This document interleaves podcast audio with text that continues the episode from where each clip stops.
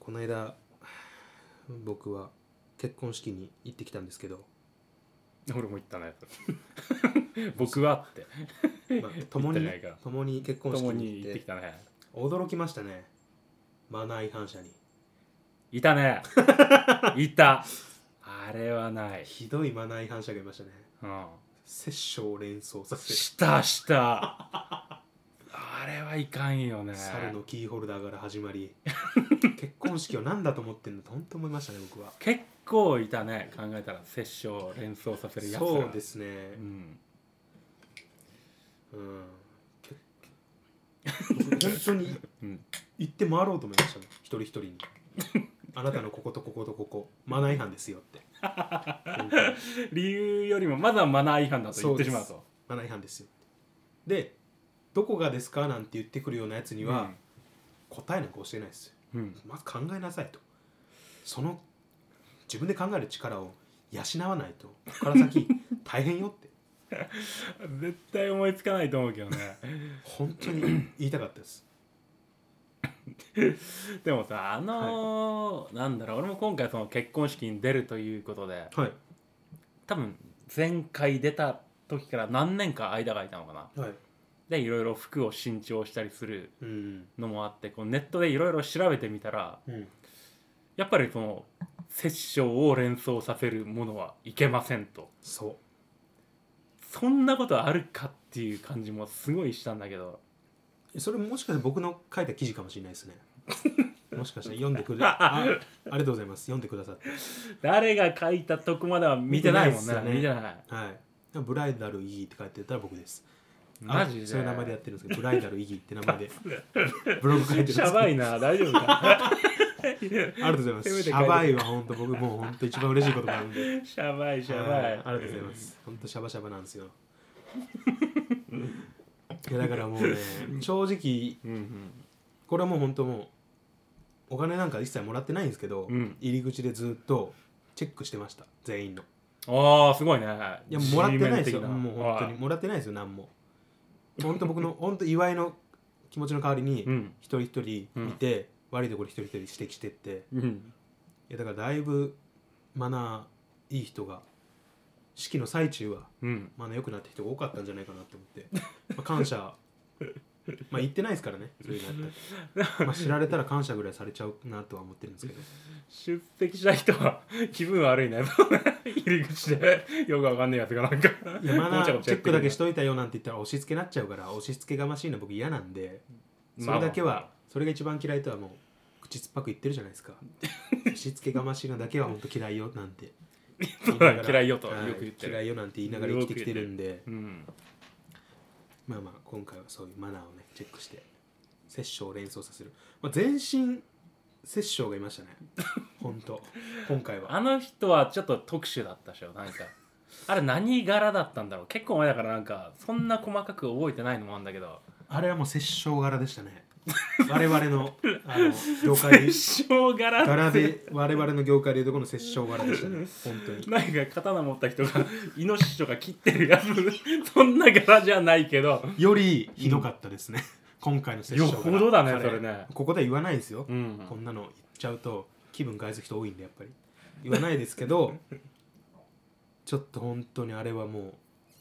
入り口で僕もさすがに指摘のしようがなかったですね、全部だから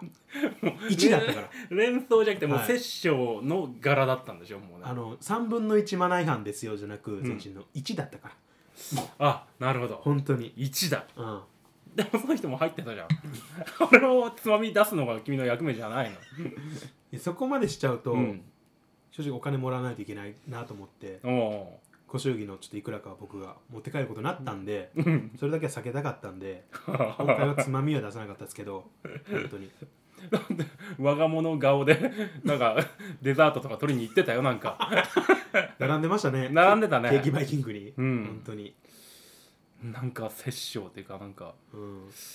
なんか血の匂いがしてきたような気がするぐらいうんあれはちょっと僕もいただけないなと思って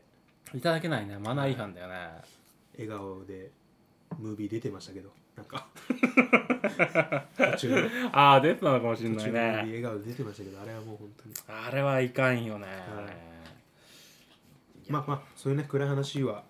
あれなんですけど、はいはい、暗い話 暗い話だったな今はないやでもそれ以上にうん僕今回の式でうん気になることがあったんですよ何さっさと気づかなかったかなほうほうなんだあのかい式が開始してすぐうんに流れてたあの音あーでもあんま言わない方がいいかな 何言えよ何よ何よいいですかじゃいいあよいいよショック受けないでくださいよあお何ショック受けんの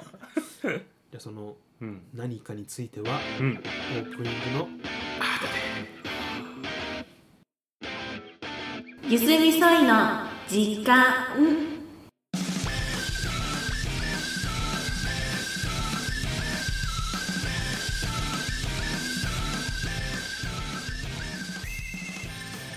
どうもいいです、はいさあさあさあははいい今回ははいはいちょっと予定してた、えー、笹原さんにですねうんあらかじめ、えー最近の酪農会には VR が導入されてるっていう話をああーはいはいは聞いいて、はい笹う原いさやんに、はい、ちょっとその記事を読んどいてくださいなんて言ってうん読んだよちゃんと我々はやっぱねそういう仕事をしてるからうんそれにね携わる仕事してるんで、やっうんぱそういうのも情報を入れてうんこう聞いてくださってる方に噛み砕いて話すことで、うんうんえー今そういう業界業界でそういうことやってんだなんて話をああできたらな、はいはいなはんいてたまにはこうね人の役に立つようなことを発信していきたいなとそうだね農業のことをよはいり知っていただきたいというところ思ってたんですけどおうあのちょっとねうんゲームの話がしたい ぞ懐かしのゲームの話がしたいぞとベクトルがいやいやいやいやもうそのねはいうんま今今のこの発言でうん停止ボタンを押した人うん多いと思い ます正直でこれも言っちゃいます、うん聞いたことをうん後悔させます、させますないいのかいそれであまりにも自己満な会話だからこれからはこっからの会話はいやでもこういうのはね分かる人は分かるよやっぱ大丈夫大丈夫本当っすか自信持ってじゃあちょっと話しましょう、はい僕あのこれこれ漫画の話なんですけど、うん漫画じゃなくアニメで「ハイスコアガール」っていうアニメ見たんですよ、うんうんうんファミリーコンファミコンゲームセンターかなどっちかというとゲーム全般を扱ううんそうもうそれはもう丸々全部あ見ました全部は見たねちゃんとねちょっと絵が癖が強い絵なんですけど、そうあの漫画家の漫画うん、僕も結構他にも面白そいうそのうそうがある他の表紙とか見たことあるんですけど中身全く見たことなくてうんうんで今回その「ハイスコアガール」ってアニメがなんアニメなんとなく見始めたらはいはいはいはいドハマりしてあれいつだったっけ去年ぐらいから、うん多分配フ信ァーストシーズンはやってたのかなそうですねネットフリックスで僕は見てたんですけど、うあんうん全く同じく本当ですかうん恥ずかしいやめたらいいじゃん解約すれ俺はやめないからなあれしかないからな解約してくれや恥ずかしいあの、まあ、そこでですねあ の何になんでそんなハマったかっていうあとはいはい僕はですね格闘ゲームがあんまり言ってないです格闘ゲームがすごい好きだったんですよ今しないんですけどほぼ今はしないでしょ今しないですけど、うん本当に格闘ゲームが好きだったんですようんうんうんうんあの鉄拳とか5ああ鉄拳だもんな鉄拳5にハマドハマりしてでその後ゲームセンターに通ってゲームしておうお鉄う拳をゲーセンでやってるような人間だったんですけどあれか見知らぬ人との対戦をもちろんやってましたおーでランク戦で自分に称号がついたりっていうのもやってましたっへえていうところで格闘ゲームが好きでその流れで言うと昔はそんな本気で取り組んでたわけじゃないですけど「ストリートファイター」っうていうんゲームもやってましたしう「んバーチャファイターああセガのね、はいはいはいはい」セガの初の 3D 格闘ゲームですねそうだねバーチャファイターもやりましたしあとなんだろうここめちゃくちゃマニアックなんですけど、うんジャスティス学園っていうああそれこそそれハイスコアガールでちょっとだけ出てちょたっでしとだけ出てもこれめちゃくちゃマニアックなゲームだと思います部活動をモチーフにした、うんいろんな部活動をモチーフにしてキャラクターに落とし込んだ格闘ゲームですあれもカプコンだよねカプコンですね確かうんでカプコンで有名なさくらっていう女の子のキャラクターがいるんですけどそれが登場してますねこのゲームああストリートファイターシリーズに出てるよね確かねはいさくうん多分さくらひなたじゃないさくらの方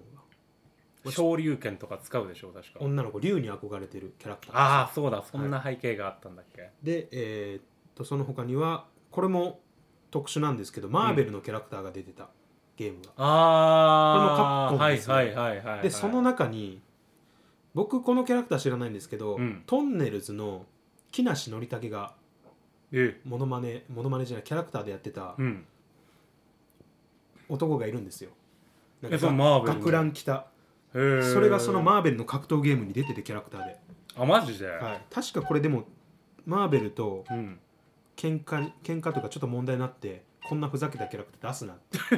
がそんなのあったの、その時 にうんこう X メンのキャラクターだったりが登場してはあはあはあウルバリンとか、ああまあまああのはい、映画はそうだよね映画あっあていいううかキャラクターが出てた格闘ゲーム、あとは「画廊伝説あそれ SNK のそうですねネオジオだね」はい「画廊伝説懐」かしいなとかですねまあ多分あといろいろやったのはあるんですけど、うんまあそんなところで格闘ゲームいろいろ触ってきたんですけど、うんうん僕一つ知らなかったことがあってこのアニメ見てて初めて知ったんですけど、うん僕本当に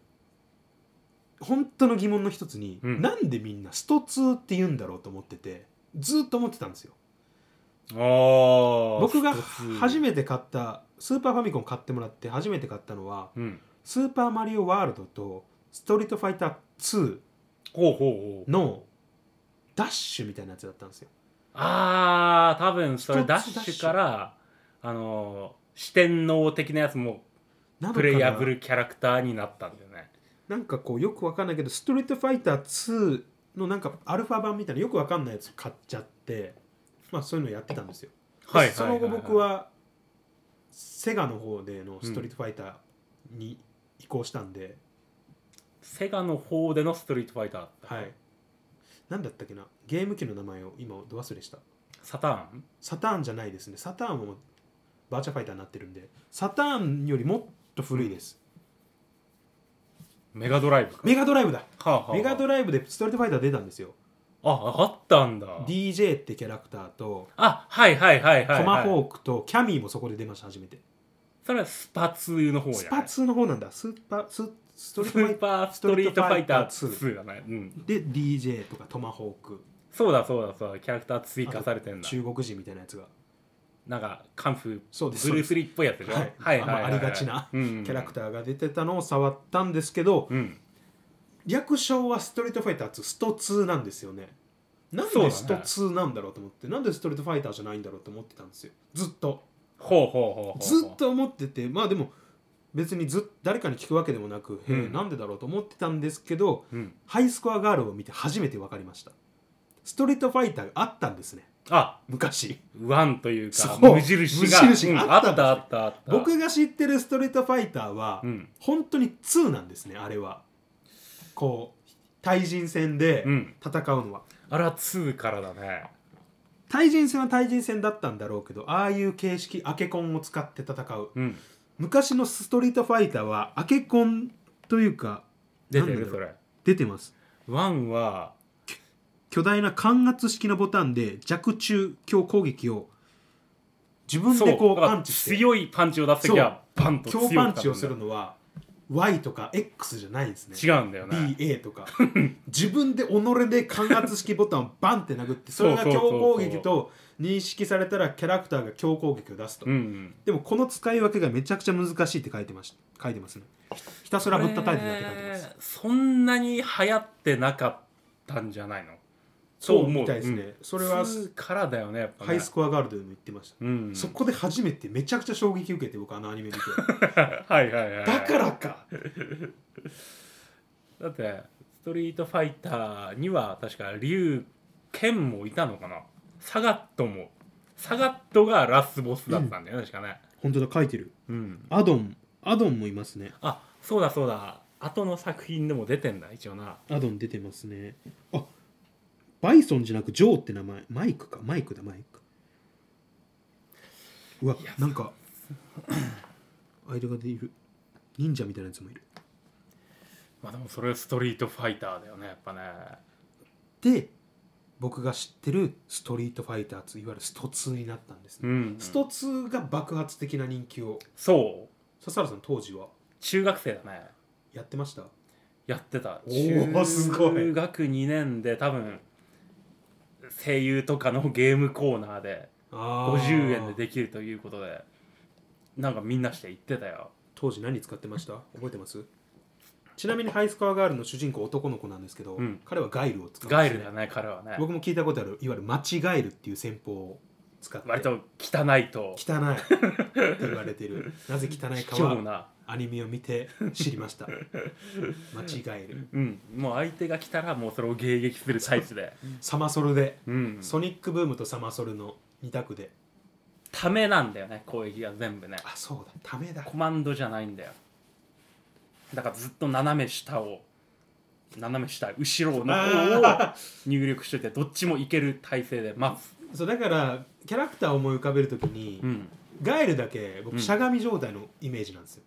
あそうだねこうやってでそうまさにそれは間違えるなんですうよ、んどっちも そうそうそう即座に出せる状態をなるほど僕はちなみにあのさっきちょっとさっきというか前に言ったんですけど、うんあれですザンギエフザンギエフだね、はいよく選んだねその強いとかわかんないですただ負けすぎると、うん僕はエドモンの本田を選びました相撲の方だ、はい、で端っこ追い詰めて百列張り手をずっとやるっていう、ははははは俺チュンリーが初め黒一番それはもう本当に性的な目で選んだってやつじゃないです か完全にそう中学生でめっちゃ好きみたいな違うあれが一番ね移動速度が速くて初心者向けだってでも技出すのクロードじゃないですかいやでもスピニングバーバードでしたっけ本当にあのなんだ無印無印というかなんかアップスト2のなんダッシュとかつく前のはい、ストリートファイター2だったら、うんひたすらね相手に向かってレバーを倒しながらはい中パンチをね一定間隔で押し続けるとはい相手がもうガードするしかなくてはい、その上からかぶせて投げられるんだよねあだあから中中パンチ投げはめでね中中パンチュンリ中パンチュンリーをひたすらやり続けて全然相手に面白くないと言われるーいやそりゃそう大バンされますよそれコンピューター相手でも結構いいとこまでいけ て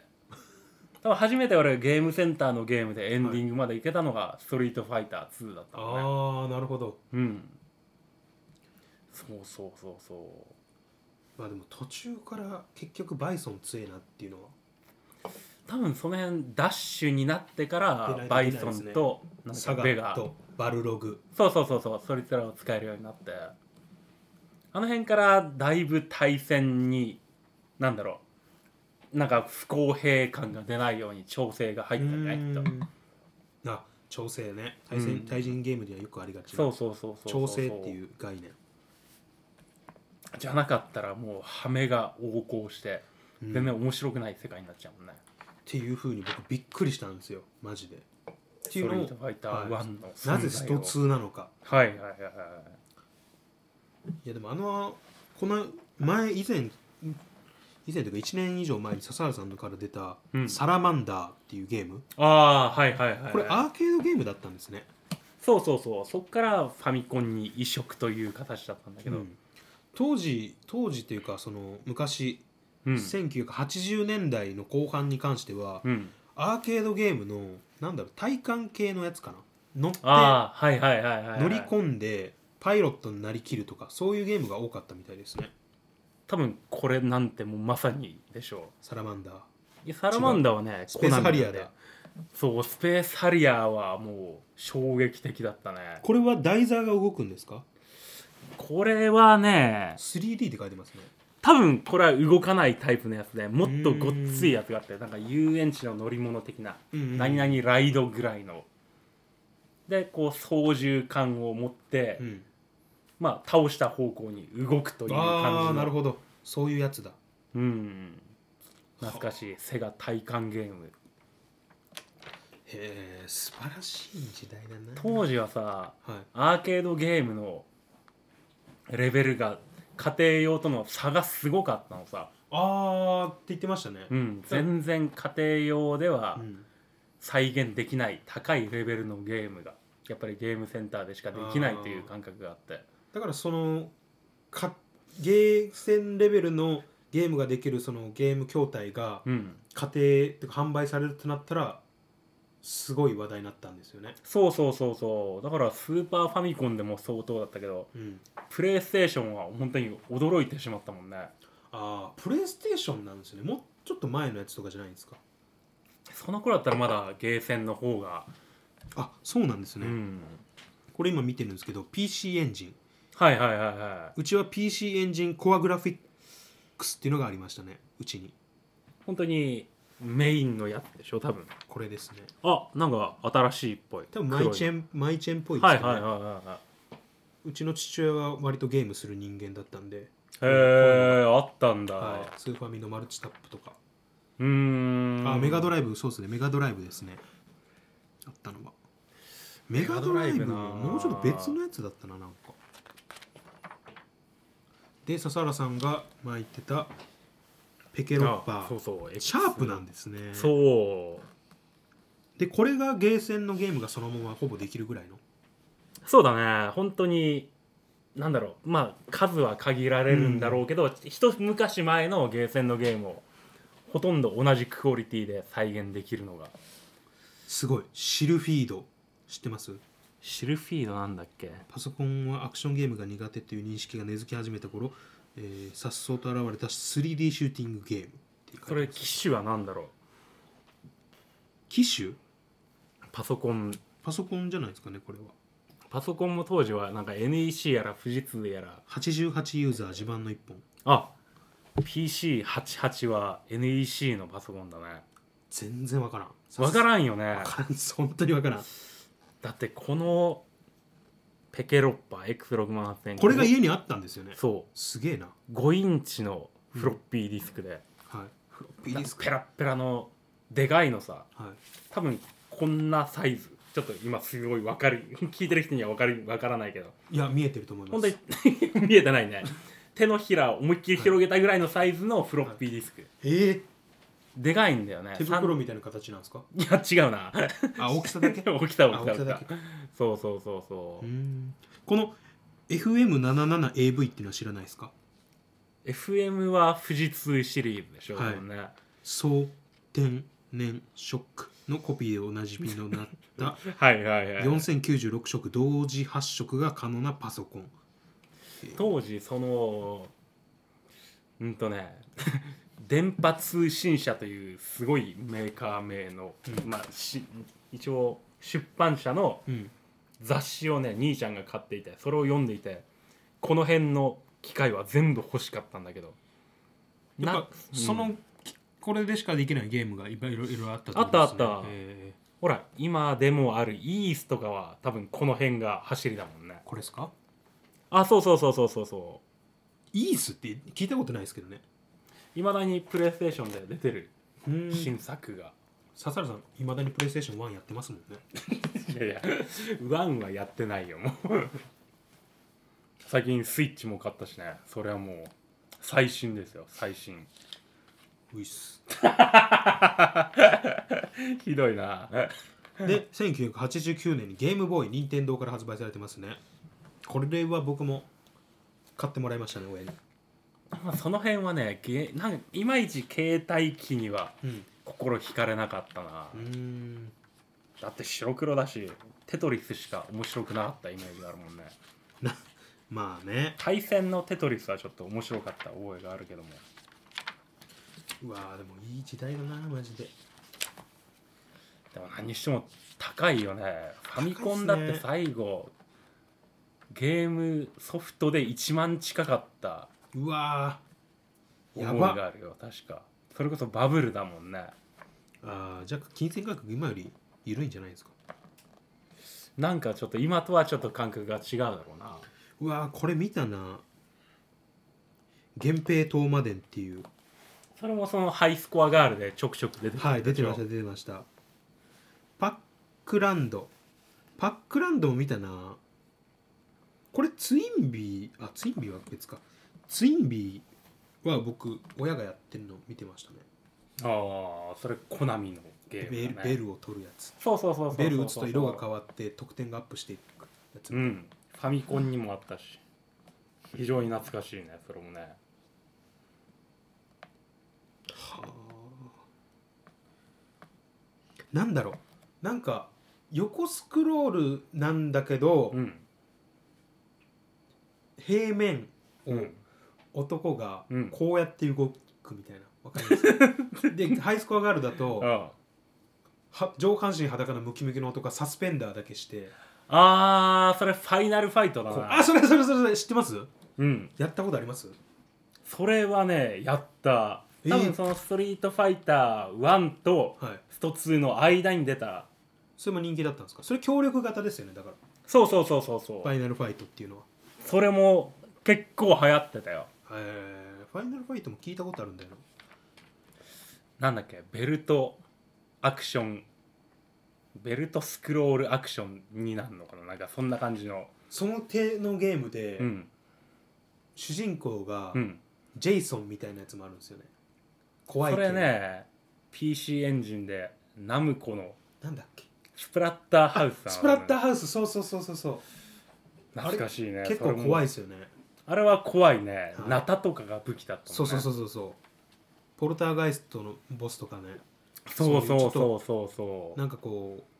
う日本じゃない西洋のホラーテイストの、うん日ゲーム本ですね和風な感じは一切そうなでいすゲねームだったなホラー系のアクションゲームですね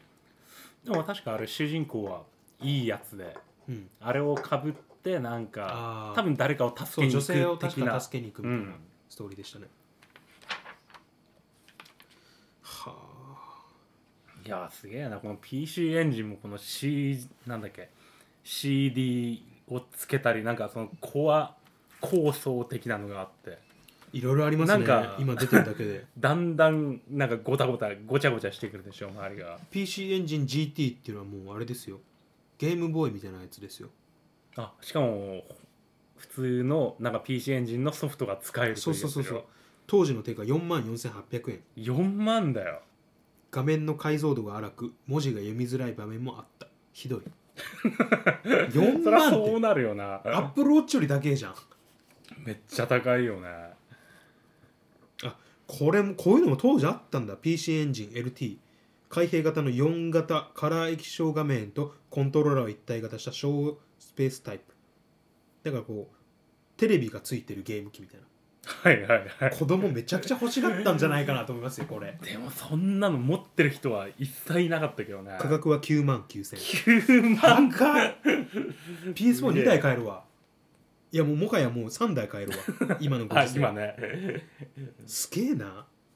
いやすごい時代だわプレイステーションでもこういうのありましたねちっちゃいあったのそのモニター付きの PS ちっちゃい PS なんですけどそれにモニターがつくあーなんかあったんかなそれこういうのだからもう子供欲しがるんですよテレビを返さない自分の部屋にテレビがない子たち は布団の中でやりたいから寝寝ながら親 に それそれねだねだれる子は割といや結構上のねそうっすね親がしっかり稼いでるやつじゃないとそうなかなかねだれないだろ裕そ福れな子ですねへえ PC エンジン初期の名作ソフトザ・クンフー知ってますああそれ本当に本体と同時に出たタイプのやつだあとギャラガギャラが88 はい聞いたことありますギャラガはへえあっぱれゲートボール絶対おもんないなそれはね惹かれないねでここで超超有名な PC 原人が出たと PC 原人ってスーパーファミコンで出てた原人なんだっけ、P、スーパー原人か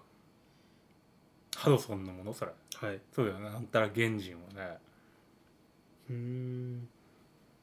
あと「桃太郎電鉄」ももう出てるんですねああ桃鉄ファミコンの時から確かあったはずだよでこの時に初めて91年にキングボンビが初登場と書いてますあそっか出だしはなかったんだそれマップも海外まで広がった5人プレイにも対応で抜かりないって書いてますすごい、あとあれ高校の時にファミコンのうん、うんやってたねなんかバドミントン部の仲間たちと徹夜で桃鉄をやってた覚えがあるわいいなそういうの思い出になりますよねうんコントローラーみんなで回しながらときめもやってましたときメモはやったことないときめもギャルゲーの定義すら塗り替えた学園恋愛シミュレーションの金字塔まあ金字塔だろうな聞いたことありますまあね有名だよね、ギャルゲーといえばときめもみたいな恋愛シミュレーションメガドライブはうん好きだなダライアスでもそのセガのハードを買おうという勇気はなかなかなかったね当時はうちなぜかセガのハードもあったんですよね PS ももちろんあったんですけどセガ、うんメガドライブもあったし普通のセガサターンもはいはいはいあったはいし、でその後のドリキャスもああドリームキャストあったんだあで僕がセガサターンで桜大戦にはまったんであーはいはいはいはいはいはでドリキャスもが買ってもらってって感じですねいでもドリームキャストは割と早々にいなくなったイメージなんだなんかねコントローラーがね特殊なんですよねクソ重い重いんだそうなんですよ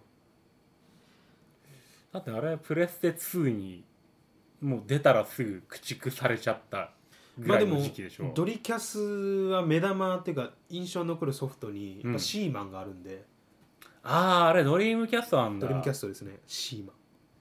ンあのゲームは確かになんかインパクトでかいよ当ね時にの子たちにインパクトを与えた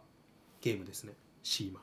実際に何あれ画面に向かって話しかけてマイクがついてるんですよコントローあラーあにはいはいはいはい、はい、マイク付きのこういうあのコントローラー自体がメモリーカセットみたいなのを差し込める口があって2スロット、ットそこに差し込んで喋りかける感じですね、あそれは重たくもなるよね、はい、死ねっつったらお前が死ねよって言われるんですよすごいねそれ 確信だよね想定されてるんですすよ死ねなんて言われること はっていうところでちょっとね、はい今回は本当にゲームの話しかしてないんですけどうん本当にダラダラとダラダラとゲームの話だけして全く面白くなかったんじゃないでしょうかそんなことないよねねいやみんなわかるわかるよみんなみんなが通ってきた道だと思うけどね、はい、っていうところで、はいえー今回はこれで終わりたいと思います。あはいりがとうございました。ありがとうございましたゆすみそいの時間をお聞きいただきありがとうございましたまた次回の配信でお会いしましょう